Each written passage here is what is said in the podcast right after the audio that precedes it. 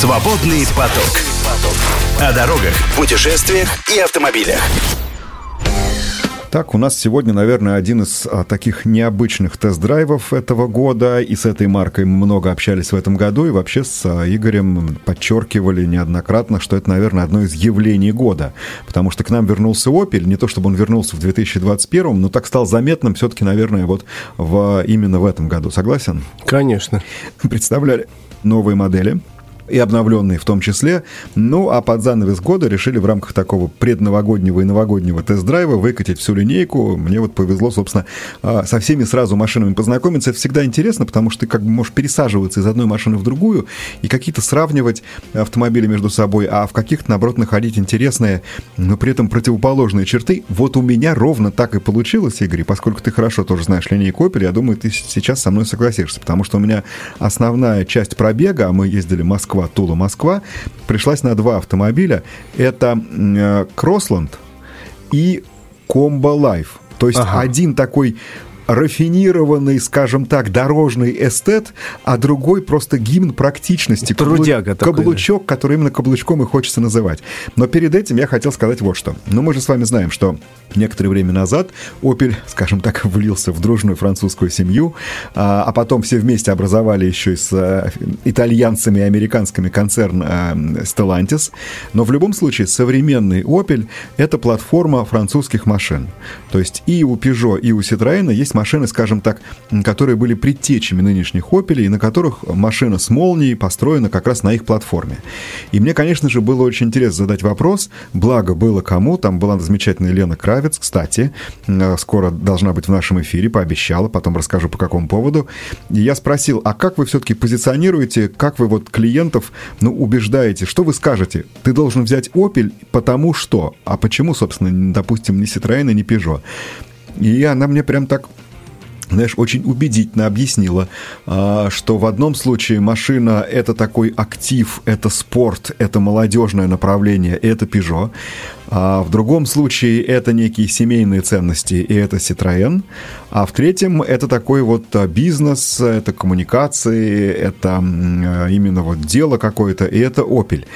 Я говорю, а, ну хорошо, звучит это прекрасно. А как вы это подчеркиваете? Они говорят, ну какими-то там исполнениями, там деталями, еще чем-то. Ну то есть они пытаются это развести эти все и... три модели очень похожие, но при этом у каждой есть вроде как свой характер Безусловно. и своя аудитория. Ну, допустим, в варианте а, Кроссленда, у которого есть симметричный ответ а, в виде там C3, да, Aircross и Peugeot 2008, вот сейчас не запутаться только, кто, кто чему соответствует, он действительно сильно отличается внешне.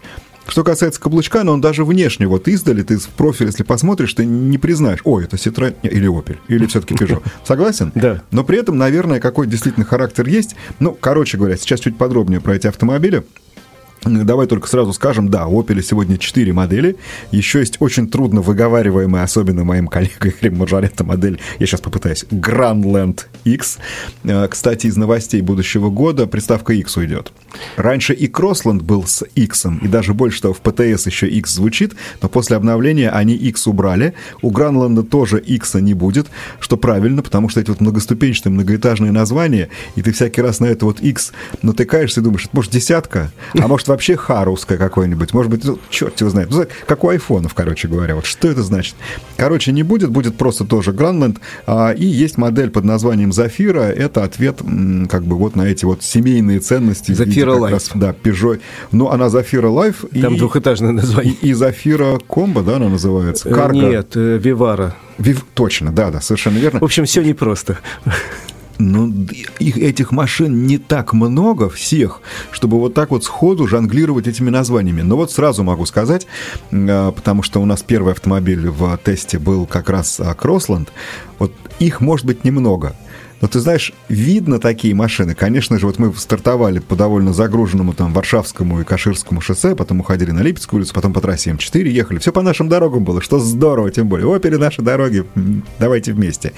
Так вот, видно, конечно, ее там, ну, за километр точно, потому что она яркого такого апельсинового цвета, великолепного совершенно.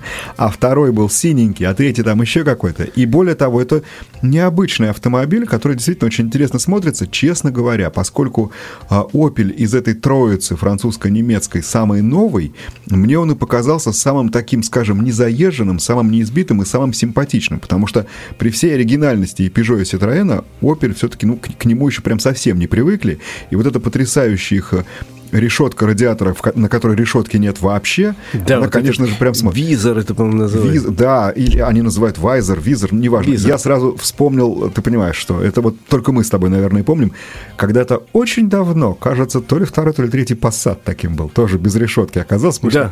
И это приятная такая вот, знаешь, как бы... Такой да, в эпоху, когда все стараются выделиться друг перед другом огромными решетками радиатора, да, которые, да. по-моему, скоро будут наползать на лобовое стекло стекло. Вот у меня такое ощущение. Да, с другой стороны к земле, да. Да, потому что она, у разных моделей она все больше и больше, она шире, выше, а тут как раз отказ от нее уже какой-то признак оригинальности. А, да, это так и есть. И, в общем-то, машина, ну, еще раз скажу, да, смотрится, ну, действительно, просто замечательно. Так, ну, теперь, а, естественно, тест-драйв начинался с некого подведения итогов, и, и им был в большой степени э, посвящен. Какой был 21 э, год для Opel? Ну, рост продаж в три раза – ну, понятно, что мы пока говорим, значит, сотен до тысяч они поднялись. Да, пока, очень да. невысокая стартовая планка была. Но, тем не менее, а, если раньше, знаешь, да, у нас а, в статистике официальной АЕБ есть такой топ-25, но там причем а, модели. А вот если брать марки, то Opel перешел из топ-40 в топ-30. Это ну, хорошо. Так держать, как говорится. Единственное, Понятно, что основной рост это, конечно же, LCV, то есть легкие коммерческие грузовики. Я совсем недавно рассказываю вам про Ford, ну, мы, собственно, пришли к лежащему на поверхности выводу, почему так. Ну, вот если вы выглянете на улицу, то вам точно как минимум один курьер в поле зрения попадется, а второй будет наверняка на чем-то вот похожем на каком-то коммерческом автомобиле, поэтому, конечно же, рост там более чем серьезный. Дилерская сеть прибавила очень солидно, на 40% увеличились. Ну и да, запустили они новые модели и версии, это Crossland, Combo Life, Combo Cargo, Zafira, Vivara. Кстати, да, у Vivara это новинка этого года, это же появление полноприводной машины между прочим. Вот так, а я даже не знал. Опять-таки по следам французских моделей. Да-да-да, там же есть. Которым а, компания Данжель, это французская фирма, которая специализируется на изготовлении полноприводных машин из неполноприводных, она и Opel пристроила, соответственно, свой полный привод. Так что это, конечно же, ну, все абсолютно правильно. Но тут интересно на планы посмотреть, что же будет. Ну, э, из таких вот каких-то ярких новинок э, я сразу вот к ним хочу перейти, потому что планы по расширению дилерской сети, еще что-то, все понятно, они, они примерно как бы у всех э, понятно, то есть мы хотим все больше, говорят дружно все производители. Но здесь что интересно, здесь планы, связанные с Калугой, разумеется, есть, и мы с тобой это говорили в новостях, и сейчас я еще раз повторю, что калужское, калужское производство двигателей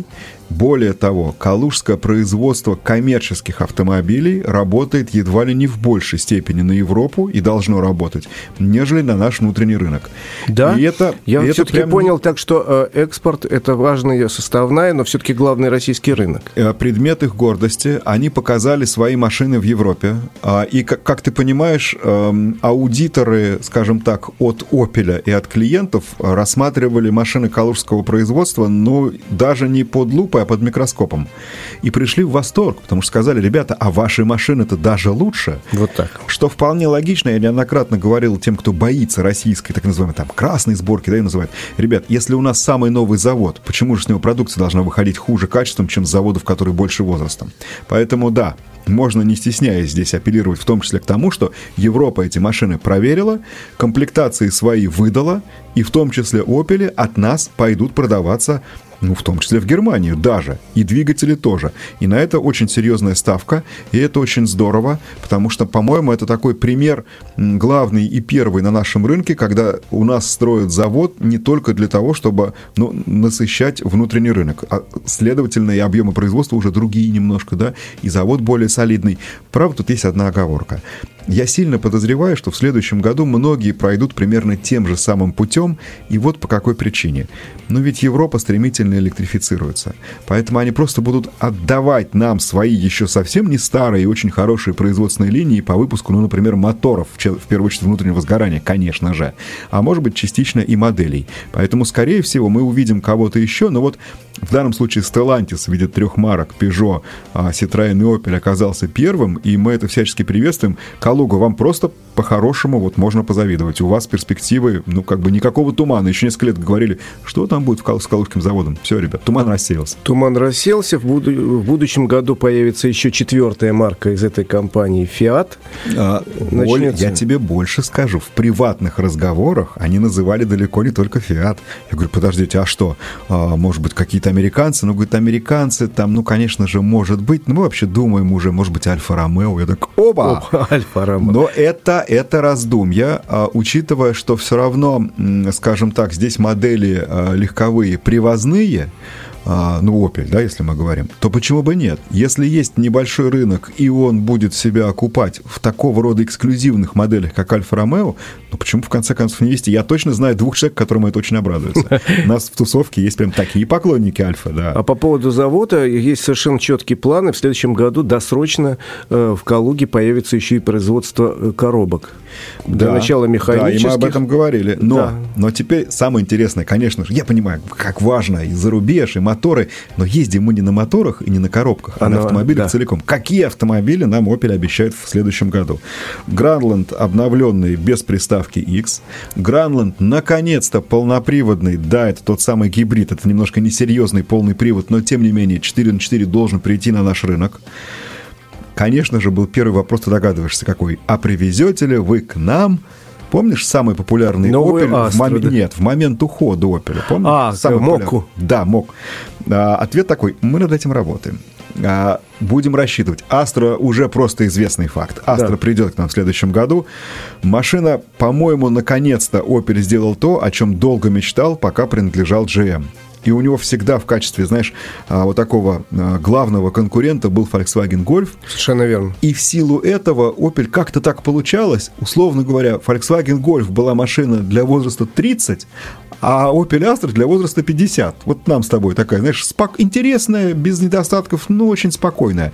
Если вы, ребят, на новую Астру посмотрите, вы со мной, конечно же, поспорите. Потому что она, по-моему, ушла вообще во младенчество по-хорошему. Она очень заводная, она очень забавная, она очень задорная. Мы абсолютно четко себе представляем, что это тот автомобиль, который не сделает здесь рынок. Но то, что вот Opel своей яркость будет в том числе подчеркивать новой Астрой, это уже известно, поэтому в следующем году машина сюда приедет. А единственная модель, про которую мы точно и заранее можем абсолютно уверенно сказать, что ее здесь не будет, это Insignia. Когда-то здесь Opel с ней ну, скажем так, громко достаточно прозвучал, инсигнии не будет и по очень простой и сугубо экономической причине. По договоренности при разделе имущества, условно говоря, все старые платформы, они остаются в собственности GM. Поэтому, как бы нам не нравилась с вами инсигния, какой бы интересной она ни была, с каким бы замечательным полным приводом и с каким мотором ее не покупали бы в Европе, ее никак не могут сюда привезти, вот именно по причинам вот такой договоренности при, э, покупки марки Opel э, концерном Stellantis. Поэтому вот, вот здесь останется так. Ну, собственно, вот из таких, из главных, я вам из самых интересных э, рассказал э, такие новости. То есть ждем с нетерпением, встречаем э, Астру. Э, и, ну, посмотрим, что это будет. Там, конечно, такие интересные штуки. Там и панель приборов какая-то необыкновенная, и окраска тоже. Ну, дождемся. Всего, всего дождемся. Э, я больше чем уверен, что уж теперь Opel у нас надолго. Я Потому тоже что, надеюсь да. на это. Но вот все-таки хотелось бы твои ощущения от поездок вот. на автомобилях, потому что я-то на кроссоверах ездил, на э, вот этом самом замечательном каблучке только на родственном Peugeot. Вот, значит, каблучок. Ты знаешь, а, он у меня получился вторым, но я запомнил фразу, а, которую произнес мой коллега, твой коллега, хороший наш знакомый, выходя из этого каблучка, ну, странно, такой, знаешь, аквариум, такой весь из себя прозрачный. Там дизель 90 сил, ну, 93, ну, то есть ну, ручка. Дизель. Он при этом выходит, говорит, А зашел мне этот фургончик, я думаю, так-так, это человек, который знает вкус, знает толк в автомобилях, и я просто с нетерпением ждал следующего утра, когда у меня был как раз в программе записан этот каблучок. И вот тут вот, конечно же, ну, не разочаровал меня коллега, потому что я просто повторю в данном случае слова э, Кулешова и скажу, да, и мне тоже очень зашел этот автомобиль. Я просто вот ехал и балдел, тем более, что было где поездить. А вот где и как мы ездили, уже после небольшой паузы. Свободный поток. Слушайте наши подкасты на Яндекс Музыке, Apple Podcast, Castbox, Spotify и на других платформах. Да, так вот, тест-драйв автомобилей Opel. А сразу хочу сказать, что было просто замечательно а, подобрана дорога и дороги, по которым нам предложили, на которых нам предложили оценить эти автомобили, потому что туда мы ехали в Тулу, в том числе не только по трассе М4, но, разумеется, ты же должен хотя бы там ближе уже к этому городу прекрасному уйти с основного направления, потому что М4 уходит в сторону здесь. А обратно мы ехали не в Москву, а ехали мы через Алексин в Серпухов с самыми разными дорожками, в том числе это были дорожки там зимники, вот такие прям буквально классические, укатанный снег, и небольшие асфальтовые местные там асфальтированные дорожки, и, естественно, трассы были, у нас там М2 был в э, большой степени. А как раз вот на этих дорогах мы опробовали вот тот самый каблучок, и надо сказать, что, ну, действительно, вот машина, к которой невозможно было придраться. Кроме одного, пожалуй, об этом чуть позже, а сначала, значит, прекрасная подвеска, э, отрабатывает все, в том числе мы там попали дружно, все, все, кто ехал, потом вспоминали, как попали на трамплин, и как задорно этот автомобиль его там преодолел, а просто, знаете, лежачий полицейский такой большой, он оказался настолько под снегом, что о нем вообще, как говорится, ничего не говорило и ничто не предвещало, что мы сейчас здесь так здорово прыгнем. Ну и э, следующее, мы когда подъезжаем э, к какому-то участку, и вот пора сворачивать, а там, а там же сплошной снег. Ничего себе, все хорошо едет, э, все там вполне себе замечательно, уверенно, то есть та проходимость, которую автомобиль может обеспечить с моноприводом, здесь присутствует. Ну и, конечно, самое главное, вот этот вот комбо, это же гимн практичности, вот этот вот прекрасный его аквариумный практически кузов, это и обзор, это и простор, это и очень большая свобода посадки, которую ты можешь выбирать как угодно, и от тебя все равно не спрячется ни одна там из особенностей пейзажа, ни один пешеход не выскочит откуда не нужно, потому что ты всех видишь, и тебя все видят. Прекрасные здоровенные зеркала. Я бы единственное, что вот только а, конечно, это в пассажирской версии особенность, но я бы сюда перенес из грузовой распашные двери. Вот мне кажется, так удобнее сзади, нежели дверь вот такая вот здоровенная, подъемная наверх, которая... Она тяжелая? Должен... Она не тяжелая, но ты от нее аж должен на два шага отходить, чтобы ее поднять, а. потому что она такая просторная. Да, это отчасти крыши, если осадки, но тем не менее, я бы вот обычные распашные предпочел. А, очень удобная и система складывания задних сидений, причем одним движением ты опускаешь спинку, следующим тоже совсем не тяжелым движением ты бутерброд из спинки, из подушки наклоняешь вперед, а еще одно движение ты вытаскиваешь целиком, то есть у автомобиля остается всего один ряд первых сидений, а за ним, ну, туда можно, я не знаю, знаешь, как в поликлинику, в детскую, вот с утра подходишь, там коляски в ряд стоят, вот так же их можно вот такой же рядок поставить в этот опель и поехать там, куда необходимо. А, то есть, ну, еще раз, он настолько вот четко соответствует представлениям о том, каким должен быть подобный автомобиль, что я прям искренне жалел, господи, а почему этот автомобиль не используют в качестве вот семейного, так широко, как используют, допустим, в какой-нибудь там Франции, например, или еще где-то, где, ну, подобная машина в какой-нибудь фермерской семье является в большой степени и семейной тоже. Мы когда-то в журнале «За рулем» завели рубрику «Проектируем свой собственный автомобиль, вот такой, какой он нужен». И ведь нарисовали это мы в итоге каблучок, чуть меньший, но тем не менее каблучок, то есть очень практичная форма. Выехали мы на трассу, и я понял почему. Все-таки вот немножко знаешь, это удивительная фраза, но тем не менее я для себя ее изобрел. Практичность в ущерб универсальности. То есть он, конечно, очень практичный, очень емкий, но все-таки эта машина, конечно, не для дальнего хода. А либо для дальнего, но очень неспешного. Потому что комфортная скорость, я бы сказал, ну, 90. Ну, ну от силы 100 может быть. Ну, просто по той простой причине, что потом уже и шум ветра, а самое главное, парусит этот автомобиль. А мы ехали под довольно сильным ветром, в том числе боковым, так, что быстрее уже не хочется. Это не его режим. Он способен удобен, просто не его режим. Вот еще раз скажу, что мне этот автомобиль, вот что называется, зашел. Но потом мы вновь пересели на а, Кроссленд, потому что у меня был интересный такой маршрут. Мы туда доехали на Кроссленде, потом в середине на Комбо, а потом опять на Кроссленде, потому что я посмотрел, вот ты мне рассказывал, что из Ступина в Серпухов быстрее всего под Скаду. Больше того, оказалось, что из Серпухова в Мытище быстрее всего под Скаду, поэтому домой я сам себя вез не через Москву, ну, там часов 5 бы получилось. А за 3 часа 20 минут мы из Серпухова приехали в Мытище, пользуясь, ну, практически всей новой частью ЦКАДа. Э, нет, не всей, половиной. Половиной э, ЦКАДа. И это все вновь построенный участок, где можно держать 110, где все хорошо. Поэтому лишний раз я, конечно, порадовался, как здорово этот Opel себя ведет. Единственное, нас немножко испугала пробка. Да, в пятницу, мы знаем, был затруднен съезд с Ярославки. Там два грузовика не придумали ничего лучшего, как сцепиться между собой. Поэтому поворот на Ярославку был заблокирован. Но, э, ты знаешь, вот спасибо аварийным комиссарам. Уверен, что они там принимали участие, потому что пока мы приближались к этому отрезку, все в течение часа нормализовалось. Мы в итоге проехали большую часть скада на круиз-контроле, который там есть, ровно на 110, которые там разрешены.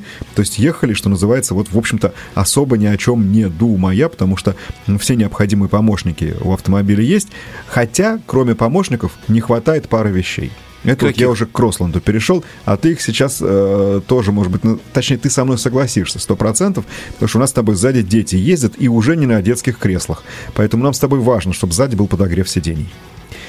Увы, он его лишен. Здесь подогрева сидений нет, но даже с этим можно было бы примириться, потому что, ну, сунул детям планшет, и пусть смотрят, и не важно, что у них нет подогрева сидений. Его включить не во что. Там нету Там сзади только входа. стандартная розетка, вот, которую мы называем прикуривателем. Да, USB сзади нет, и это, конечно же, некий недостаток. Кстати, USB забавно встроен в вернусь каблучок, не могу, действительно зацепил он меня. Э, искал там долго USB подключиться, знаешь где? Э, букетик из USB из трех сразу, они вот так вот, прям вот как вот пальцами показываешь три, они также э, высовываются три проводка в э, вещевом ящичке, который расположен поверх спидометра. То есть вот прямо напротив водителя ага. приоткрываешь, и там, да, поэтому если будете искать, имейте в виду, там, да, там с USB все в порядке, но именно только спереди.